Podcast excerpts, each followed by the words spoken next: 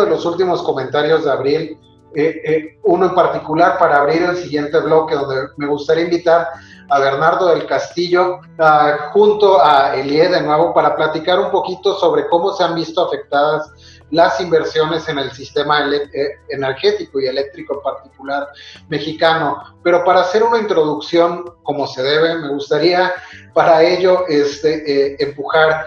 doctor Paul, ha sido un súper finalmente activista incluso desde Ombudsman Energía este, sobre el tema eléctrico, la eficiencia, la pobreza energética. Y me gustaría conectar este bloque que estamos abriendo con una noticia que apenas hoy eh, eh, sale a la luz sobre los resultados financieros que CFE eh, presenta. Hoy nos enteramos, vaya, por los propios ah, estados financieros de la CFE, que durante el último trimestre perdió la nada módica cantidad de 121.799 millones de pesos. Es una, es una grosería esto que está sucediendo y lo podemos conectar directamente a que esto se da en un ambiente en el, el gobierno desde su entendimiento busca fortalecer, aunque evidentemente no lo está logrando, a las empresas del Estado y con esto lleva a lo que es el tema del bloque, el detrimento en las inversiones por cualquier otro que no sea parte del Estado. Paul, ¿nos podrías ayudar a introducir al tema con esto? Hola Eric, ¿cómo están? Buenas noches a todos. Es, pues es un tema muy interesante, realmente no he tenido la oportunidad de revisar a detalle, no, no me gusta cómo presenta los CFE la Bolsa Mexicana en este sistema que tienen me espero normalmente al PDF que suben, pero eh, pues es una señal interesante dado que la empresa tuvo utilidades todavía interesantes el, el año pasado. Eh, pudiera ser algo normal, entre comillas, ¿no? ya que ¿qué es normal en esta situación, pero podría ser algo normal decir, este, tuvo que presentar algunos impuestos diferidos a principios de año, puede ser alguna eh, cuestiones operativas que tengan que, estarse revisando en este punto del año. Eh, o que todavía no se estén entregando los ingresos eh, de los subsidios, que, es parte interesante. ¿Por qué? Porque este año vamos a tener una presión económica trascendental en el gobierno federal. yo no sé dónde va a venir el dinero para que todo, todo lo que el gobierno federal quiera hacer este año y además haya subsidios Recordar que el monto del subsidio del año pasado fueron 75 mil millones de pesos, cuando se habían nada más presupuestado 50 mil millones de pesos. Entonces hay cosas ahí interesantes que revisar, que analizar. Lo que es un hecho es, y quizás donde me detendría, estamos volviendo a la idea de CFE lo puede todo y esa es una idea de los 60 donde quizá funcionó, quizá algunos se acordarán cómo era ese tema. Yo recuerdo que alguien me decía, pues estábamos acostumbrados a las tandas de energía, no había electricidad todo el día como lo tenemos ahorita y tenemos este chat y, este grupo que está aquí conectado todos con energía eléctrica. Eh, gente que vivía en los pueblos, en Coahuila, en, Monterrey, decía, pues, en, mi casa, en mi rancho, eh, la energía había de lunes a viernes de 8 a 9 y hasta ahí no había más. Entonces estamos volviendo a un modelo donde la secretaria de Energía dice eh, que es irresponsable entregar más permisos de generación y que la Comisión Reguladora entregó demasiados permisos y por lo tanto le quitaron clientes a CFE, o sea, confundiendo incluso segmentos de negocios, pero lo más importante, olvidando que la Constitución mandata a partir de la reforma energética que el sector eléctrico, particularmente generación y comercialización de energía, conviven en un eh, principio de libre concurrencia, es decir, yo me puedo instalar donde quiera Víctor hacía alguna vez este, este símil, esta analogía de decir, eh, pues si yo quiero poner mi tortillería enfrente de otra tortillería porque sé que lo puedo, este, que lo puedo, eh, puedo ofrecer precios, hay suficiente mercado, y si no tiene la competitividad adecuada esta tortillería va a quebrar la otra, pues me pongo, es como decir que no pudiera haber gasolineras cerca de otras gasolineras. No sé si te acordarás, Eric, que antes existía esta idea de no te puedes poner a más de no sé cuántos kilómetros una gasolinera de otra. Esa es la idea que tiene la secretaria. No puedes competir. Es, si hay suficiente energía, hay que tener suficiente generación, hay que tener la mínima capacidad instalada disponible. Y eso es, va contra la idea de libre concurrencia y la idea de seguir, digamos, concentrando a CFE en las áreas que realmente le generan valor. El año pasado obtuvo 30 mil millones de pesos de utilidades en los segmentos de transmisión y distribución, y tuvo utilidades en el segmento de suministro calificado, y tuvo utilidades en el segmento de comercialización de gas. Sin embargo, cabe aclarar que también ha dejado de ser rentable en estos segmentos, es decir, ha dejado de tener operaciones relevantes. En el segmento de suministro calificado ya no tiene las mismas operaciones, dice que le están comiendo al mercado las empresas grandes otra vez, imagínense si entonces ni CFE puede competir en suministro calificado cuando tenía, digamos, el control de este mercado. Y no solo eso, entre 2017 y 2018 CFE eh, Internacional, CFE Energía, eh, no recuerdo cuál de las dos, eh, creo que internacional, eh, era el, estaba dentro del top 15 de traders de gas más importantes de Estados Unidos, de acuerdo con Natural Gas Intelligence, y salió en 2019, el siguiente año, en cuanto entró López Obrador, dejaron de comercializar gas en CF Energía o CF Internacional, ya no se cuenta las dos y ya no volvieron a comercializar gas. Entonces dejan los, los eh, segmentos que son rentables por concentrarse en los segmentos que no son rentables y retomo una carta del Sindicato Único de Trabajadores de, eh, de Eléctrico de la República Mexicana que lanzó una carta hace poco que decía nos han quitado la esencia de nuestro trabajo que es generar energía eléctrica, es decir, generar energía eléctrica sin importar los costos de electricidad, solamente porque entre más genero, tengo identidad de mi trabajo y ese no es el futuro de la energía, le dejo el espacio a los demás, pero con eso creo que se puede introducir, entender que CFE está perdiendo terreno, volviendo a la idea de que me pague el Estado, que me subsidie el Estado y no generar valor para nosotros. Muchas gracias, Paul. Sin duda es una excelente introducción. Y antes de pasar a Bernardo y Paul de nuevo, me gustaría complicarles unas cosas dejando una reflexión sobre lo que tú mencionabas. Ah, y yo les preguntaría a ustedes, eh, eh, eh, expositores que están conmigo hoy, así como a la gente que nos oye en el público, ¿eran en realidad las empresas del Estado, las empresas energéticas del Estado, ah, unas empresas eficientes y rentables o era más bien su papel preponderante y monopólico lo que hacía una palanca de que por flujo, no por eficiencia financiera, la sostuvieran? No se puede hablar del tema que estamos hablando ahora, que, es, inversiones y etcétera, sin, considerar un poco el anterior, que hay una conexión muy interesante ahí. Los impuestos no se pueden hacer a combustibles, como se ha estado comentando en el, en el chat, porque finalmente puedes usar el combustible que te dé la gana. El problema es la emisión. Si tú quemas algo, emites algo, por lo tanto, tendrías que pagar por tonelada emitida de, tú dime, eh, CO2, eh, ceniza, partículas contaminantes, partes por millón suspendidas, lo que quieras. Y esta regulación de la, que, de la que se ha estado hablando no puede partir del uso de un combustible o de otro, sino del, sino del establecimiento de parámetros clarísimos de emisión que tienen que controlarse, porque es la única manera de medir qué es lo que estás haciendo con un combustible determinado. Entonces, los incentivos o desincentivos o impuestos, o llámelo como quieran, tendría que estar, tendrían que estar basados en un, en un esquema súper claro de control de emisiones.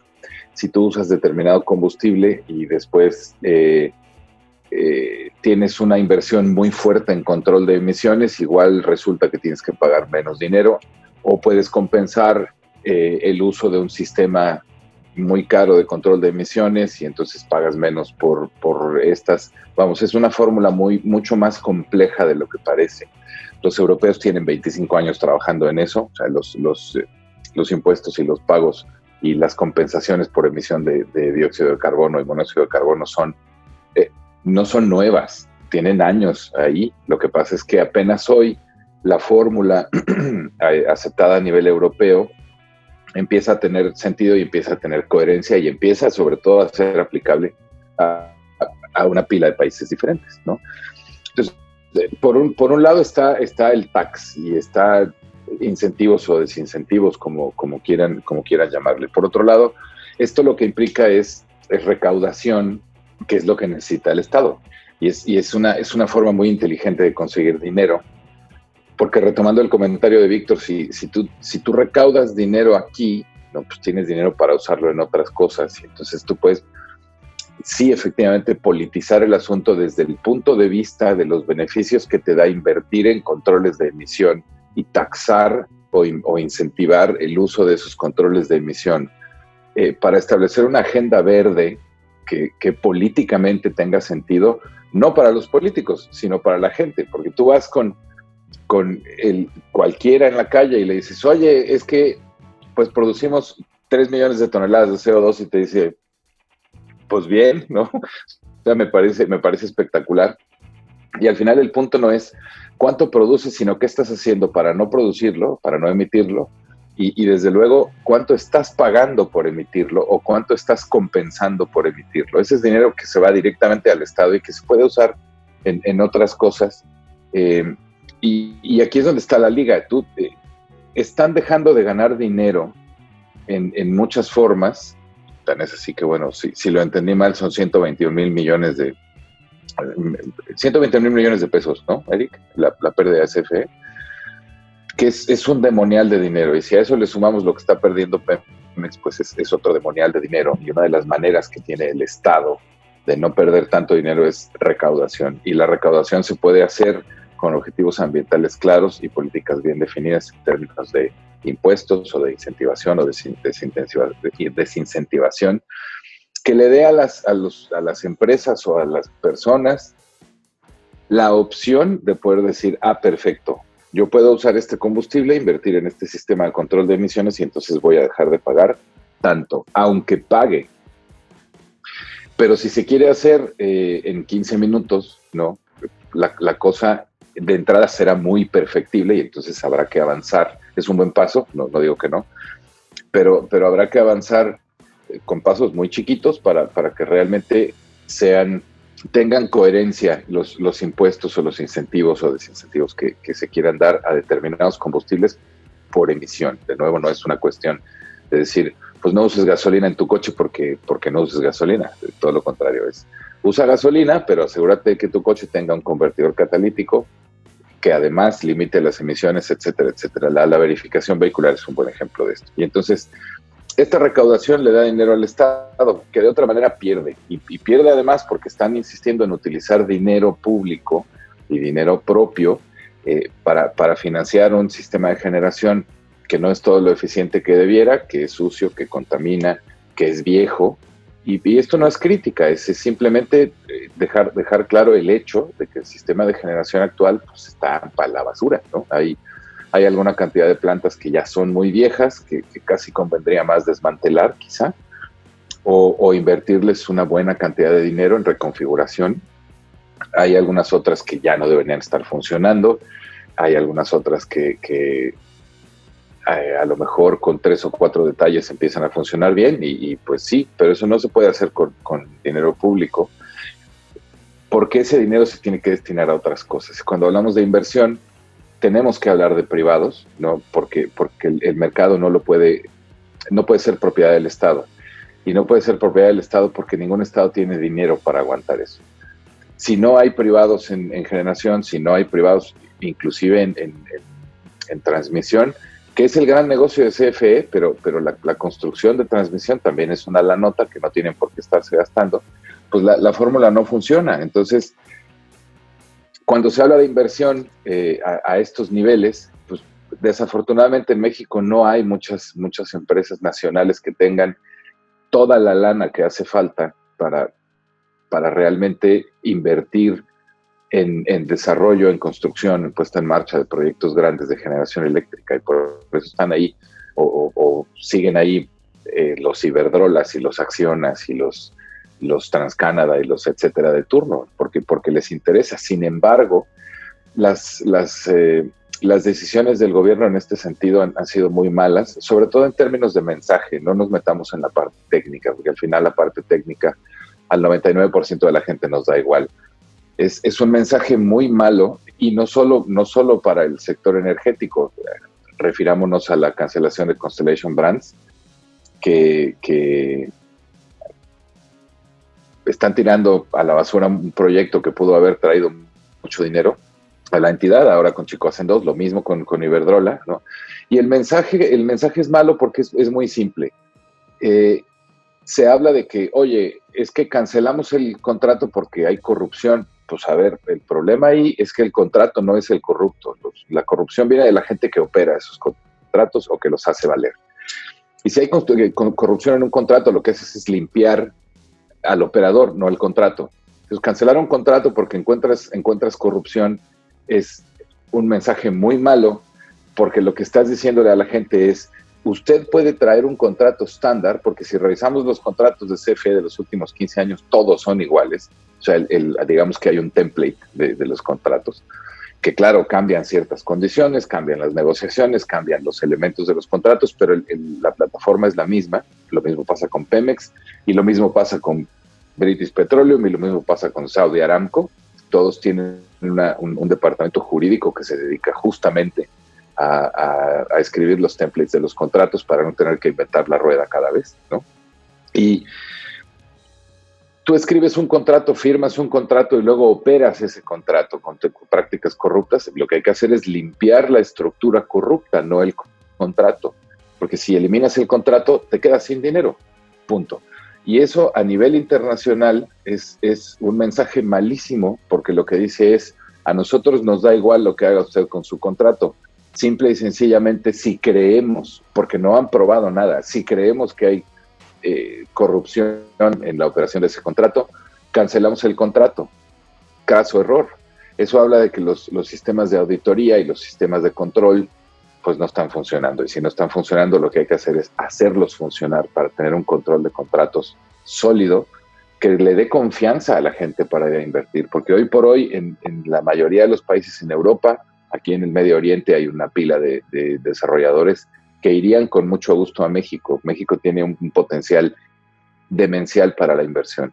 Y no van simple y sencillamente por una cuestión de confianza y por una cuestión de, de tranquilidad en el sentido de que los contratos se pueden manejar y se pueden operar en la confianza de que nadie va a venir a meterse con tu contrato, ¿no? Sino, sino de, que, de que tú tienes una serie de reglas que seguir y sabes que además vas a ser auditado y vas a ser inspeccionado y te va a venir encima Contraloría y quien tú quieras. Entonces, tienes que firmar un contrato y tienes que comprometerte a operarlo dentro de los lineamientos del contrato y de la ley local, porque para eso se inventó el compliance, ¿no?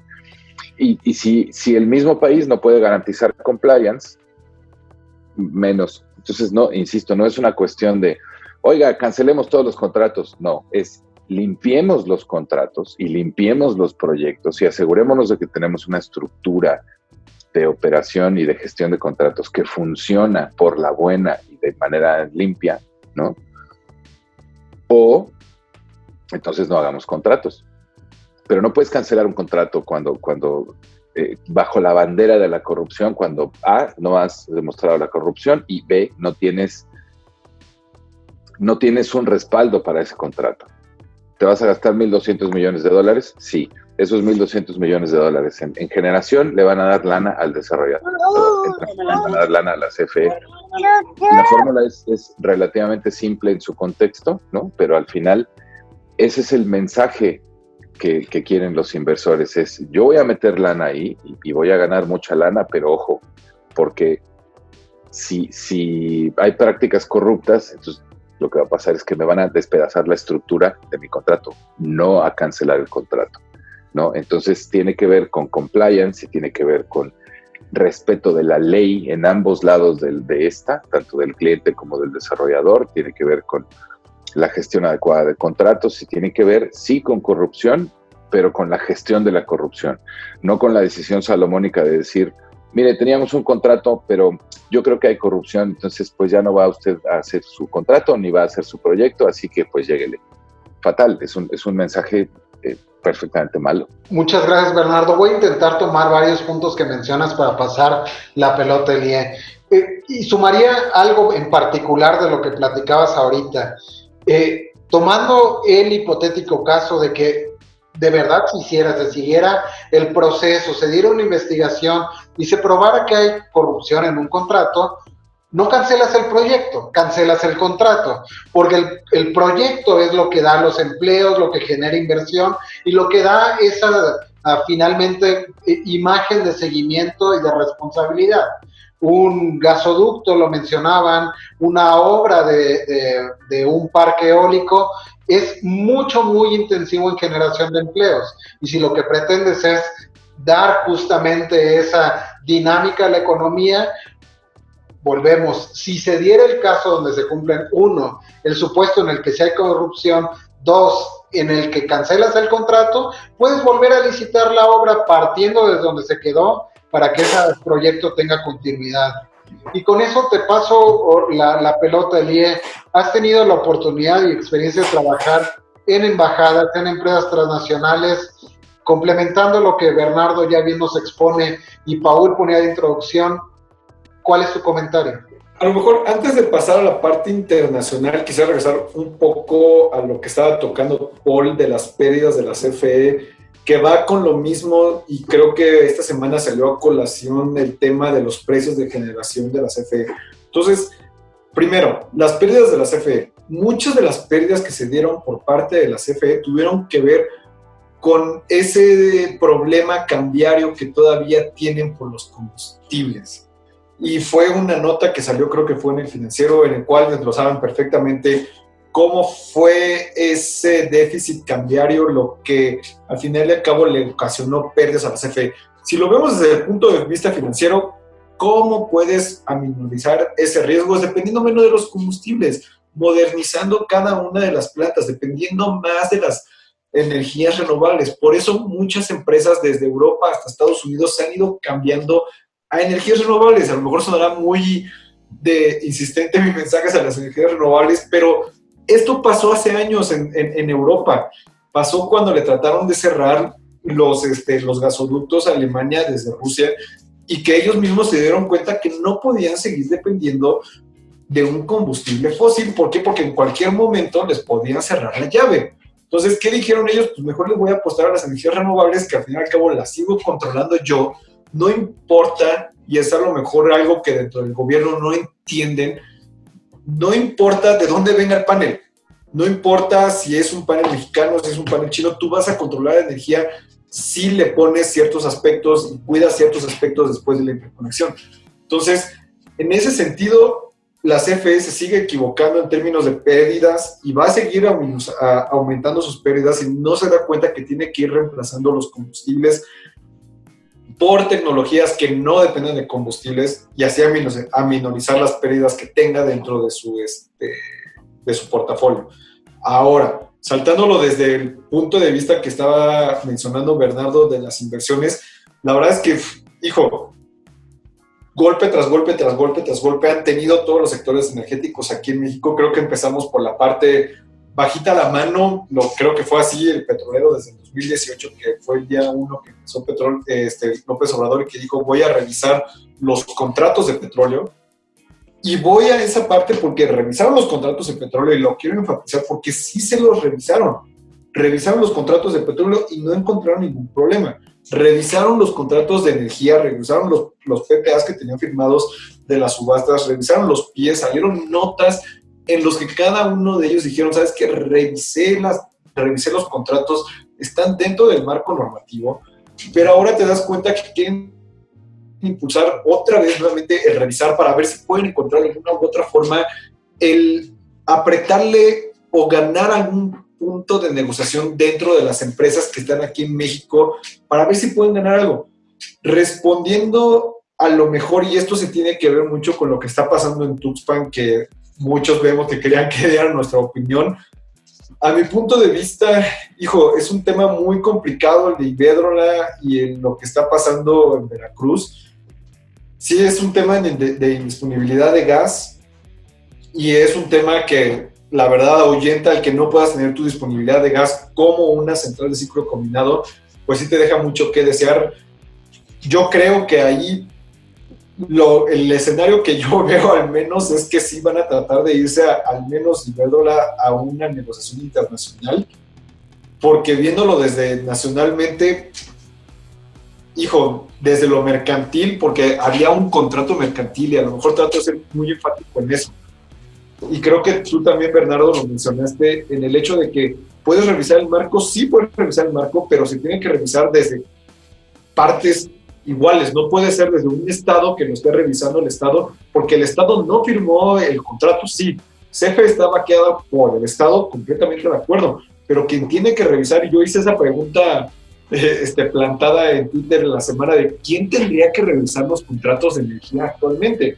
no tendría que ser la CENER, no tendría que ser, tendría que ser quien firmó los contratos tal cual. En el caso de los permisos de generación, tendría que ser la CRE quien lo tendría que revisar, tendría que ser, en su caso, CFE quien lo tenga que revisar los contratos. ¿Para qué? Para que darle una certidumbre jurídica. No lo puede revisar CENER porque CENER no tuvo nada que ver dentro de estos contratos, o al menos desde los temas de gas tendría que ser Senagas, pero por ese lado se ve un poco complejo la situación en cómo puedan resolver el tema de Iberdrola dentro de Veracruz. Para, para poder, eh, como siempre, digo, desde este lado de la moderación me gusta un poco buscar explotar su conocimiento y experiencia. Así es que comenzando a construir para lo que va a ser este vínculo con el siguiente bloque de nuestro programa de hoy, me gustaría invitarlos a ustedes a ponérsela más complicado. Elie, yo te diría, podría no estar de acuerdo en que el uso de los combustibles fósiles corre en riesgo de que le cierren las llaves. Perdóname, eso desde mercado es una total utopía. Nadie va a perder un negocio porque sí. Sin embargo, para, decía, hacer este vínculo con el siguiente bloque, lo que sí es que son enteramente volátiles. Un día puede estar en 30 dólares y al día siguiente en menos 47, como sucedió en el petróleo recientemente.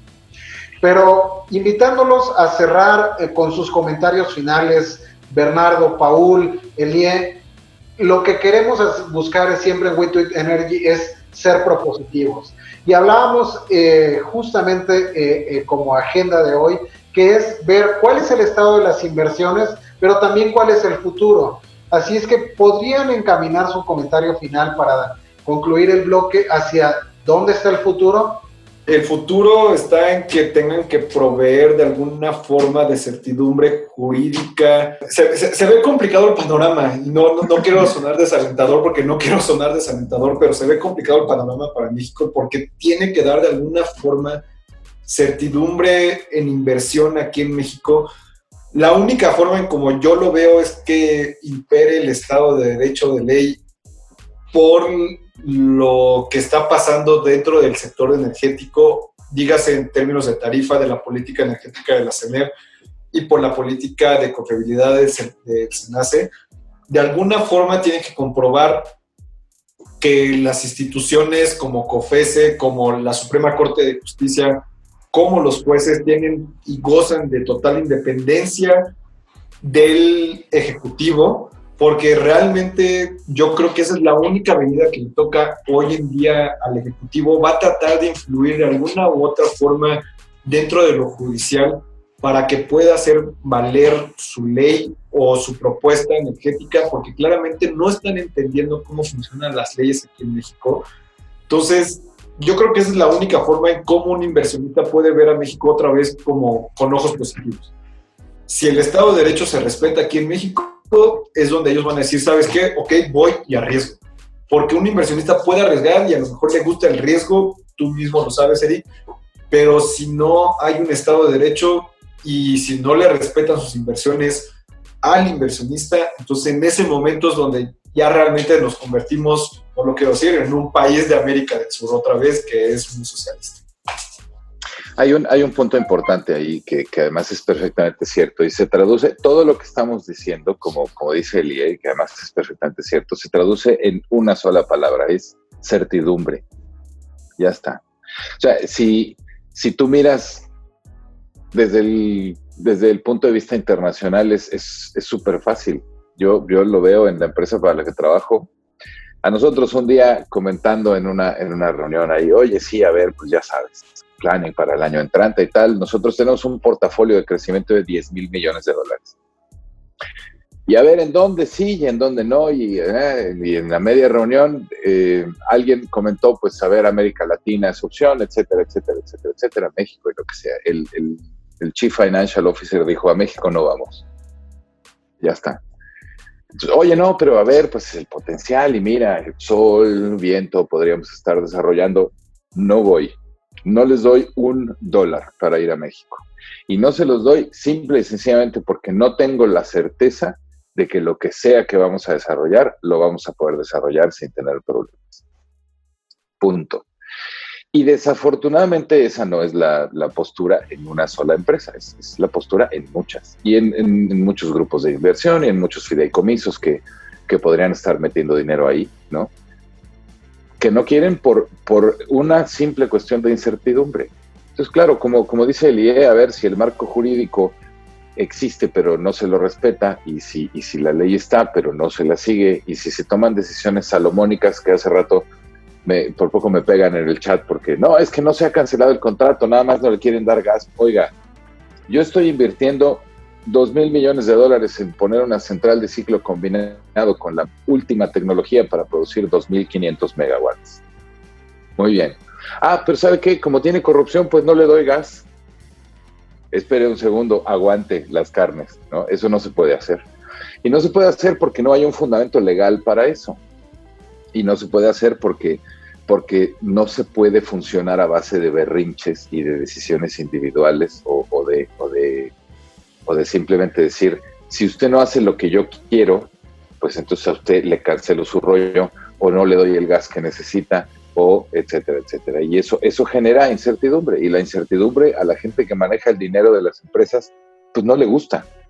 Y, con toda razón. De mi lado, Eric, nada más diría, y creo que apuntalaría lo que está diciendo Bernardo y Elie, es una difícil decisión porque el gobierno es ambivalente. Esta administración es ambivalente. Un día dice, me quiero la inversión, pero la quiero en mis términos. Y en mis términos es prácticamente, vuélvanse proveedores de CFE. En otro día escuchas al director a decir, pues que el servicio debe ser público otra vez. Y eso significa prácticamente que todo lo controla el Estado a través de una sola empresa. Y luego escuchas que vuelven a hacer aplaudir el 1960 como el momento en que se nacionalizó la industria eléctrica y, y fuera de todo esto, como dice Bernardo, creo que lo importante es la certidumbre, es si vas a tomar el modelo de cerrazón, de aislarte, de volver a nacionalizar la industria eléctrica adelante, bueno, corre con eso, hazlo, pero hazlo. Pero si por el contrario estás diciendo que sí, pero no y no, pero sí, y eso nos está costando más a todos en términos de certidumbre, pues al final del día nos está causando un problema de largo plazo porque nadie, como dijo Bernardo, va a querer invertir en México en el futuro. Y créanme, si, y aquí Elías seguramente tiene más este, insight de esto, si una empresa termina yéndose a conflicto internacional, a, resolver un problema en algún acuerdo internacional, no es para que le regresen su dinero o la posición, es para que le paguen su salida de México. Y no van a seguir invirtiendo en México. ¿Y saben qué es lo peor de todo esto? Que tampoco tenemos mucho dinero en el Estado para invertir. ¿Saben cuál es la gran paradoja que yo veo de este gobierno austero, pero que a la vez quiere hacer todo? Eso un gobierno austero es un gobierno neoliberal, perdónenme la expresión. un, gobierno neoliberal es aquel que quiere hacerse más chico. Y es un gobierno que entre más menos gasta y menos responsabilidades tiene y deja todo al mercado. Pero por el otro lado quiere hacer todo sin gastar. Entonces es una contradicción en sí mismo. Esta idea de estado mínimo, menos gasto y hacer más no va de la mano. Para que CFE fuera lo que fue en los 60 tuvo que haber mucho gasto público de dónde va a venir ese dinero. Bueno, eso cierro. Muchas gracias, Paul. Oye, pero no te voy a dejar ir. ¿Estás en la agenda para el siguiente bloque? No te pierdas el resto de nuestro programa. Síguenos en arroba MX para más información. También puedes ver nuestro programa en formato de video en YouTube. Links en la descripción. Gracias y hasta la próxima. Tweet Energy MX.